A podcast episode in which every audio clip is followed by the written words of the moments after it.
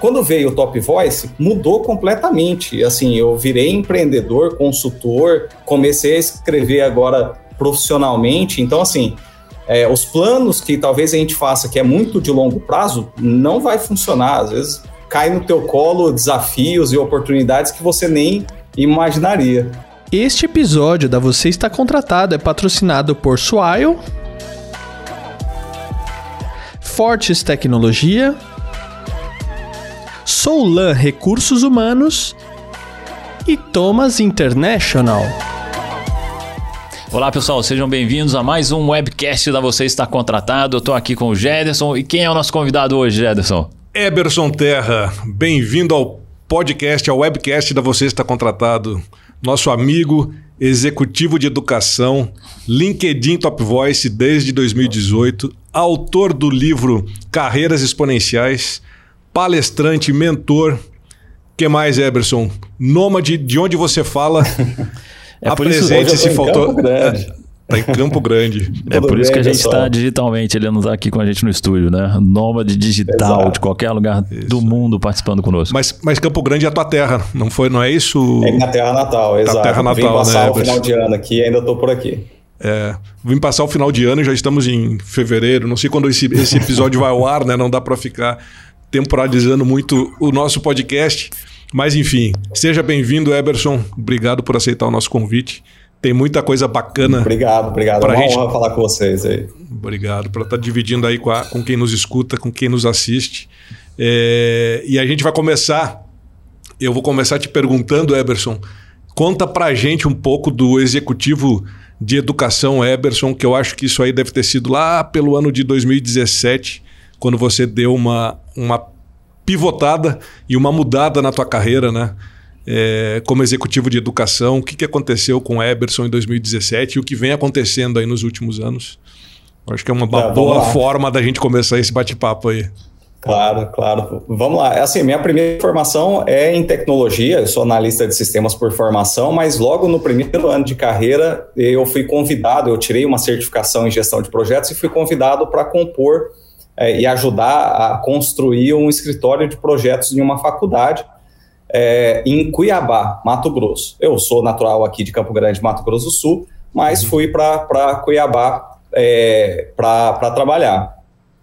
E essa empresa, que era uma empresa pequena na época, eu comecei a me dedicar a compreender mais o negócio, o ramo educacional. É, ela foi vendida em 2009, eu comecei a trabalhar lá em 2006. Ela foi vendida em 2009 para o maior grupo de educação do país, que é a, a empresa chamada Croton Educacional, lá de Belo Horizonte. E a gente. É, e eu continuei, né? É engraçado, porque geralmente quando a empresa é adquirida, a maioria dos executivos, na verdade, ficam da empresa que foi a, a que adquiriu, né? A uhum. compradora, não adquirida. E pelo contrário, eu fui convidado para me manter no, no, quadro de executivos da, da Croton e fiquei lá até 2017. Então a minha carreira como executivo de educação se deu nesses 12 anos, né? Só que é, a minha função era exatamente a parte administrativa, eu cuidava de todas as secretarias do grupo, um grupo que cresceu de forma exponencial. A gente está falando de uma empresa que tinha cinco faculdades e depois depois, é, lá em 2018, quando eu saí, 170 universidades e mais de 2 mil polos de educação à distância. Então, eu construí toda a minha carreira numa empresa tradicional, capital aberto, uh, fiquei nessa área administrativa, cuidando das secretarias, toda a parte de faturamento da empresa passava na minha mão, efetivamente, então, 5 bilhões é, de faturamento anuais, é, que era meu time que, que cuidava. Nossa, hein? É, bastante coisa. Define, define secretarias. O que é o trabalho dessas secretarias?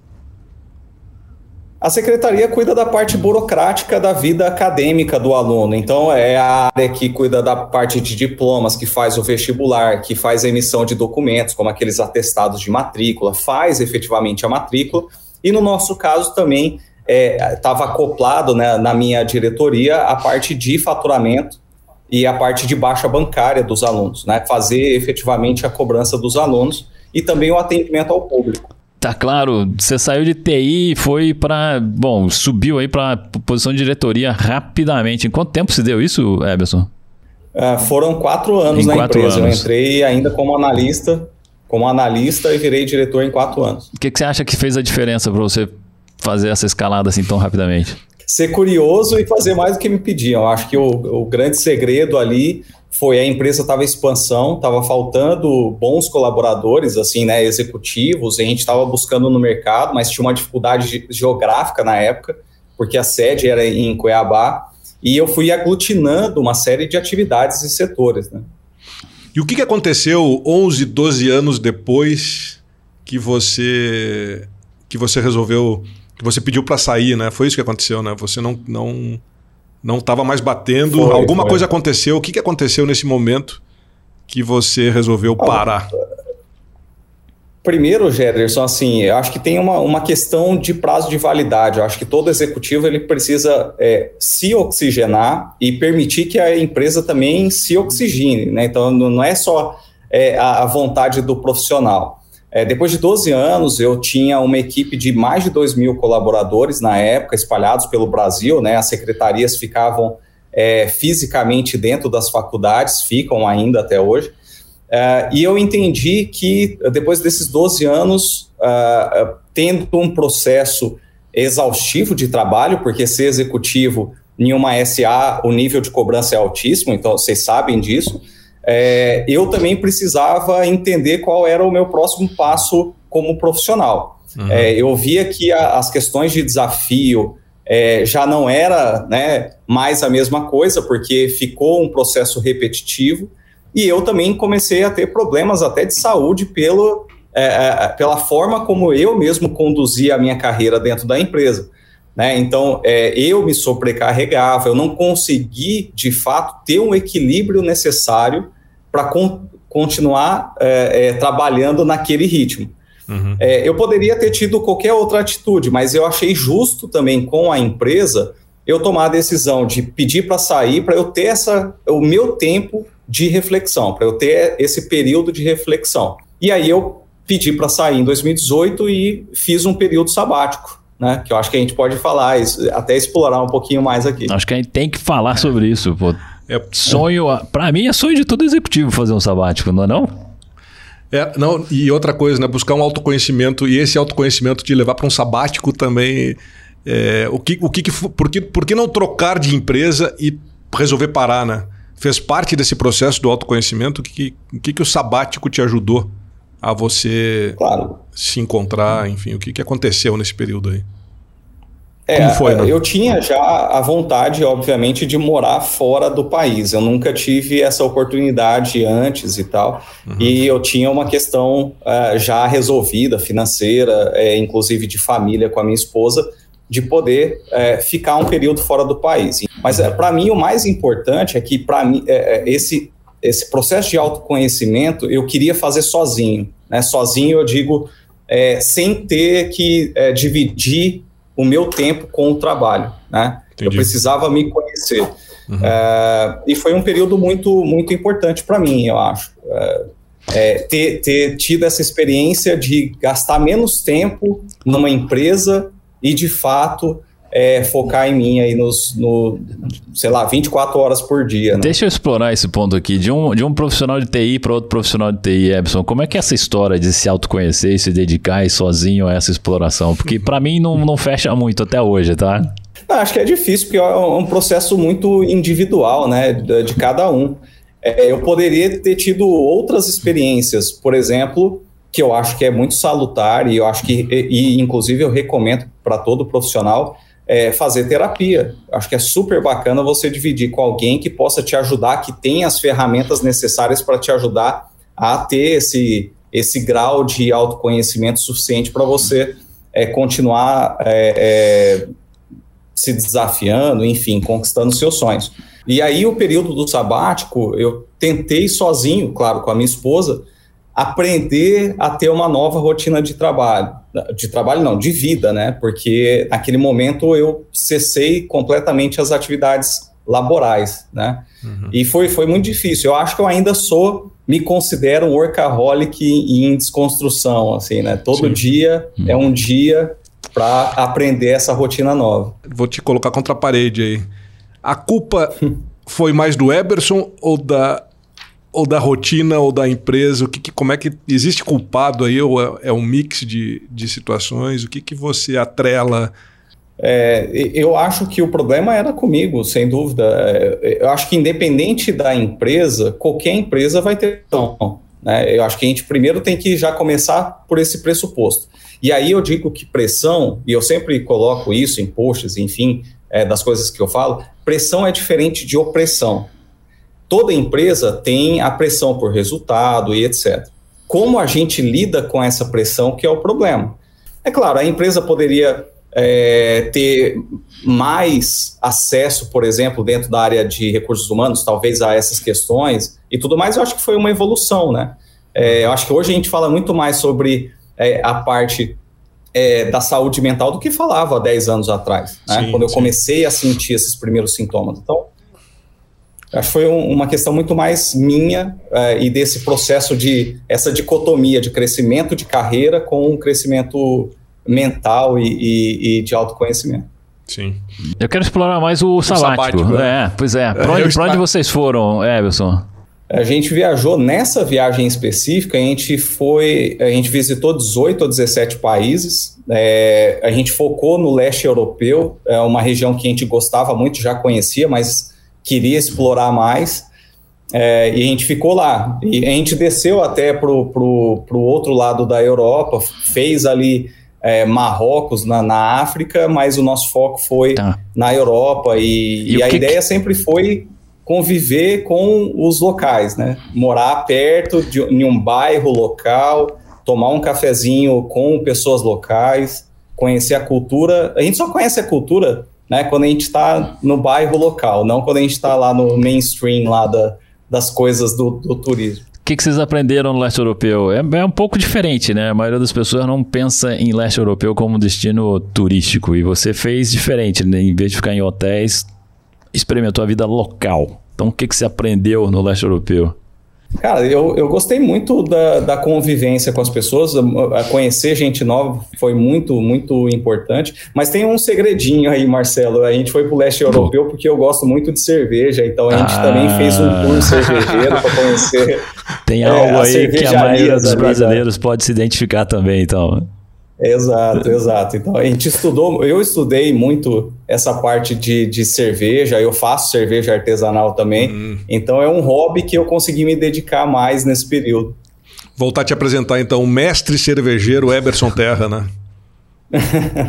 Não, que isso, é só hobby. Eberson, Se e outra, virar trabalho, estraga. É, outra curiosidade também, que, é, que, é, que acho bacana, nesse mesmo período do teu sabático, em 2018, você começou a usar a rede social LinkedIn, né?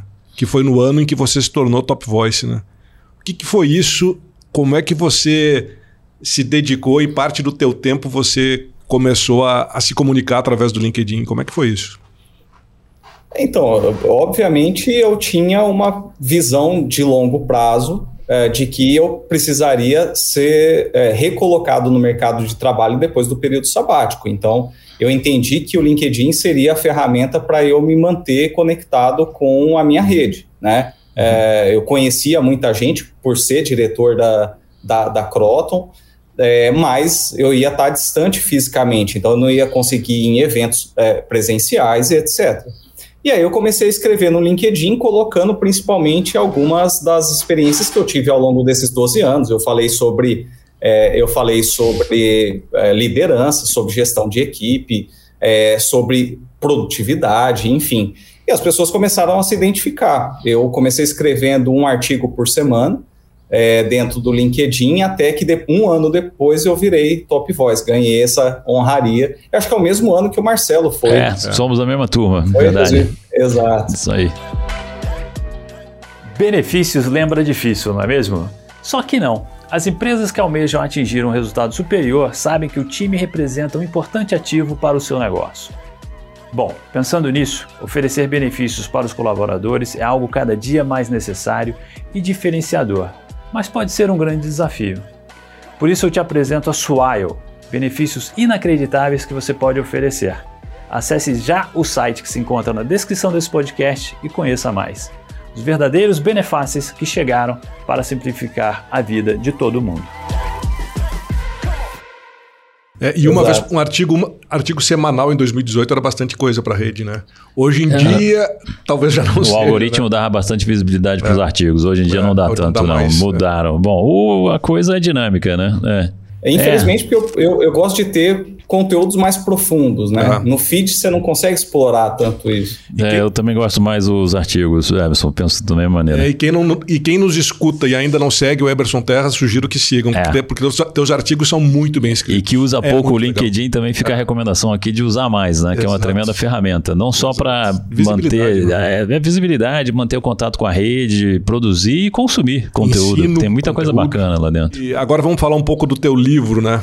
Que, que, como é que você. Carreiras é, exponenciais. Como é que você agora, no papel de escritor, como é que está sendo essa experiência nova para você? Cara, foi uma grata surpresa. Primeiro porque assim, o convite veio pela Alta Books, que é uma grande editora do Rio de Janeiro. É, a editora me fez o convite no começo de 2020, então antes da pandemia. É, eu já tinha a ideia de escrever um livro sobre gestão de carreiras, porque foi o, o, o assunto que eu é, mais gostei de estudar nesse período sabático aí, entre 2018 até 2020. Então, me aprofundei bastante nesse tema. Um mês depois vem a pandemia e mudou tudo. É, claro, me trouxe inclusive mais informação de como que eu deveria escrever esse livro. É, então, ele já tem ali questões da pandemia dentro do, do, do livro. Deixa eu até mostrar aqui a capa para o pessoal. Carreiras Opa. Exponenciais, foi lançado agora em novembro. Mas é, eu devo isso ao LinkedIn. É engraçado, né? Porque quando eu pensei em escrever no LinkedIn, eu achava que eu ia voltar para ser, na verdade, voltar a ser executivo.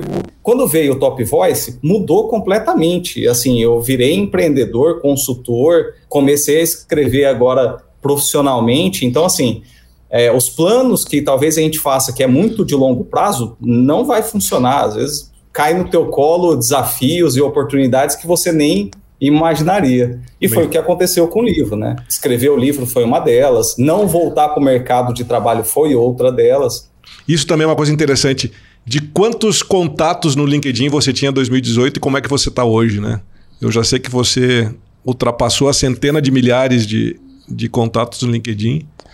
Isso também se deve. Foi, sei lá, eu tinha 2 mil seguidores na época, que era só a minha rede ali, hoje tem, sei lá, 120 mil. É, é incrível. Boa. Né? Vamos, falar, vamos falar do conteúdo do, do livro, é, Emerson. Fala um pouco de carreira pra gente, quais são os principais, as principais recomendações que você faz para um profissional que está te ouvindo agora. Bom, Marcelo, acho que o grande ponto aqui é dizer que a pandemia. A gente fala muito sobre ah, a pandemia acelerou uma série de transformações, mas ninguém fala qual, qual, é essa série de transformações. Mas, de fato, a pandemia trouxe para a gente um grande benefício, né, é, que foi a queda das barreiras geográficas. Eu acredito que, tanto para o profissional quanto para a empresa, hoje, a queda da barreira geográfica muda completamente o jeito de fazer a relação trabalhista. E o profissional precisa estar antenado em relação a isso. Tanto porque as, as empresas, se não tem mais a barreira geográfica é, em querer contratar as pessoas na sede da empresa, para ir trabalhar na sede da empresa, ela pode pegar o melhor profissional é, de um ramo, de uma, é, de uma área de atuação que ela queira no Brasil, no mundo afora. Isso também traz para o profissional essas oportunidades de não ficar só preso a uma única empresa. Então, eu acho que daqui para frente a gente vai ver uma evolução do processo de, de relação trabalhista. Eu acho que a gente vai ter uma quebra cada vez maior do mundo seletista para o mundo da pejotização, né? Uhum. Que já aconteceu uhum. na própria pandemia. Uhum. E aí o profissional que antes ficava muito preocupado em se vender só no momento da entrevista de emprego, agora ele vai ter que se vender todo dia, porque ele passa a ser um empreendedor, né, da própria carreira. Ele tem que vender muito mais o trabalho dele é, no formato de projetos. Eu é, acho que é. isso vai acabar acontecendo muito. É o intraempreendedorismo na veia, né? Mais do que nunca nesse momento, né? E uma coisa interessante que você trouxe também sobre a, a, a questão geográfica. Marcelo Nóbrega, aqui sentado na minha frente, há muitos anos fala inclusive no currículo, uma coisa que, que você recomenda de não colocar endereço, CEP, cidade no currículo, né? Ah. Então, olha que interessante. Por isso, né? por, não importa exatamente. Porque às né? vezes pode te tirar é. de um processo de seleção, você... No passado a gente podia tomar decisão, é, o recrutador podia tomar é, uma decisão por você, né? né? Porque o teu CEP era longe do CEP da sede da, da empresa. Sede da empresa. E aí dizer, não, essa pessoa não vai querer fazer o deslocamento todo dia. Assim. Hoje, mais do que nunca, você falar Sem essa... que mora em São Paulo ou Alphaville ou em, em Mato Grosso do não Sul. Importa. Não, não, não importa mais. É um né? dado que não tem mais que fazer parte do não currículo e nem de conversa nenhuma. É, né? Exato. Eberson, outra coisa interessante que eu li dias atrás, que você colocou nas redes também, no LinkedIn, você fala da importância do profissional saber analisar dados. Eu achei interessante isso. Compartilha com a gente, você como um profissional de TI também, é... por que, que você acha que hoje em dia saber analisar dados é importante para um profissional do futuro? É, eu coloco até um, uma lista, foi engraçado, Gederson, eu coloquei uma lista de três soft skills que as pessoas falam muito pouco, né? Porque a gente tem uma lista, acho que já comum e de senso comum e todo mundo fala sobre elas, mas eu tentei trazer um, um outro viés aqui. Mais do que analisar dados e fatos, é acreditar neles, porque eu acho que está faltando um pouco disso, né? A gente, dentro das empresas, a gente vai muito com viés de acreditar é, é, é, em conversas de corredor mais do que dados e fatos que estão na nossa frente. É, e para mim isso é tão importante quanto é, qualquer outra soft skill. Então não é análise técnica do dado e do fato, né? Assim como tem outras, eu acho que a simplificação, a objetividade é, são outras características, outras habilidades que são importantes para o pro profissional de hoje, né? Não adianta você complicar é, é, coisas simples, ter ideias mirabolantes para resolver problemas simples essa objetividade é o que, é o que dá de fato produtividade para a empresa, faz a empresa rodar muito rápido. Né? Então eu trouxe essa, essa lista aí de, de outras soft skills. É, pessoal, eu quero explorar um pouco mais esses três pontos que você trouxe para a gente agora, né? O dados e fatos, objetividade, simplicidade e perspicácia. É, e eu gosto de você trazer uma visão diferente, né?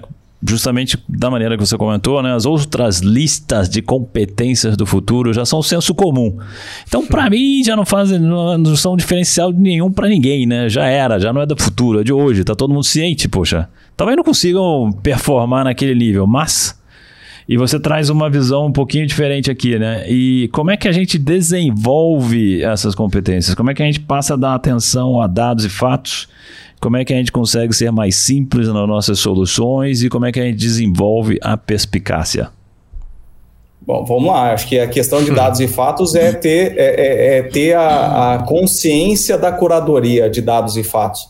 Eu acho que dados e fatos existem é, aos montes por aí e eu acho que a gente precisa a, aprender a fazer a curadoria desses dados e fatos. Mas eles existem e a gente precisa tomar decisões em cima desses dados e fatos. Então, como desenvolver essa análise crítica é saber fazer a curadoria corretamente, né? Não acreditar em qualquer fonte. Inclusive, eu acho que esse é um, é um papel que vai ser cada vez mais relevante, que é a certificação de informações corretas. Olha o, o, o momento que a gente está vivendo. Ter uhum. uma, uma que é, seria papel da imprensa e etc., quando a gente fala de notícias, né, que certifica que, ela, que aquela informação é uma informação correta. A gente, dentro do ambiente corporativo, é a mesma coisa. Você colocou a oportunidade de, de ocupação aqui, né? Tem, dá para surgir alguma coisa aqui, um certificador de, de dados, fatos, notícias, etc. Veracidade de dados é. e fatos, né? Quer dizer, isso quer dizer que eu não devo dar atenção ao que eu recebo no WhatsApp, naqueles grupinhos?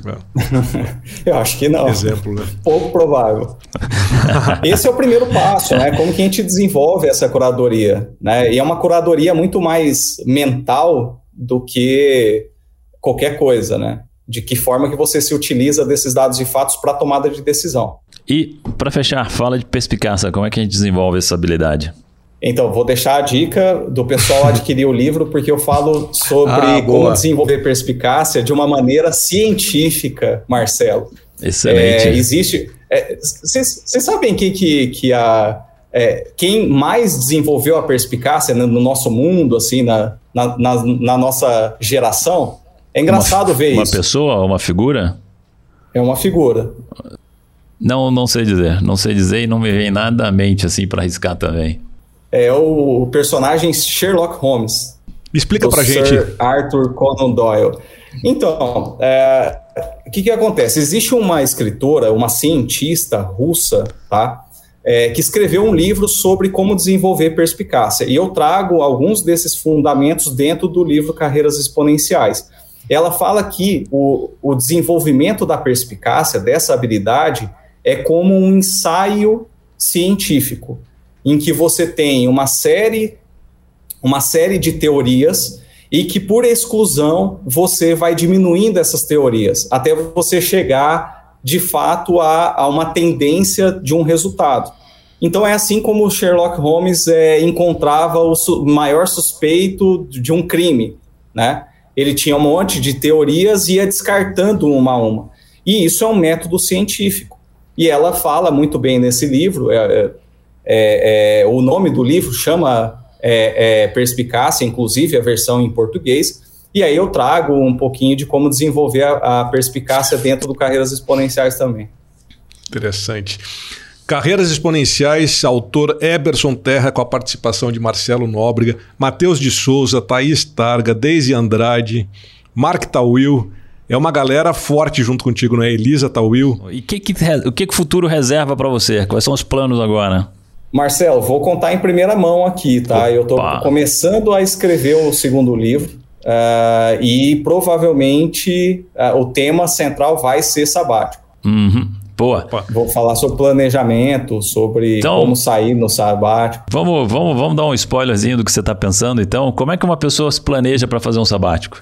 Ah, eu vou explorar diversas dimensões. A gente precisa uhum. falar sobre a questão financeira, sobre a retomada da carreira depois, que foi algo que eu vivi, né? É, sair e retornar para o mercado para uma outra posição diferente da que você atuava antes. É, qual é o momento certo que você é, pode tirar o sabático, né?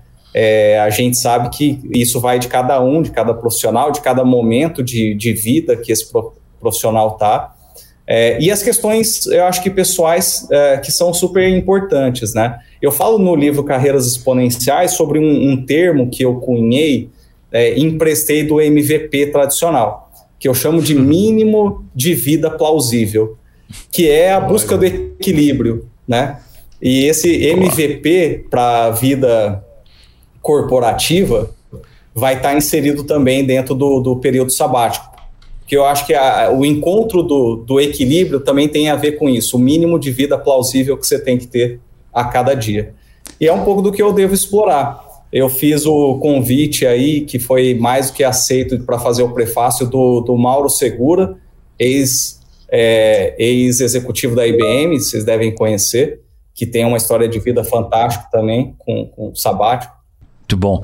E valeu, valeu a pena fazer um sabático então, né, Eberson?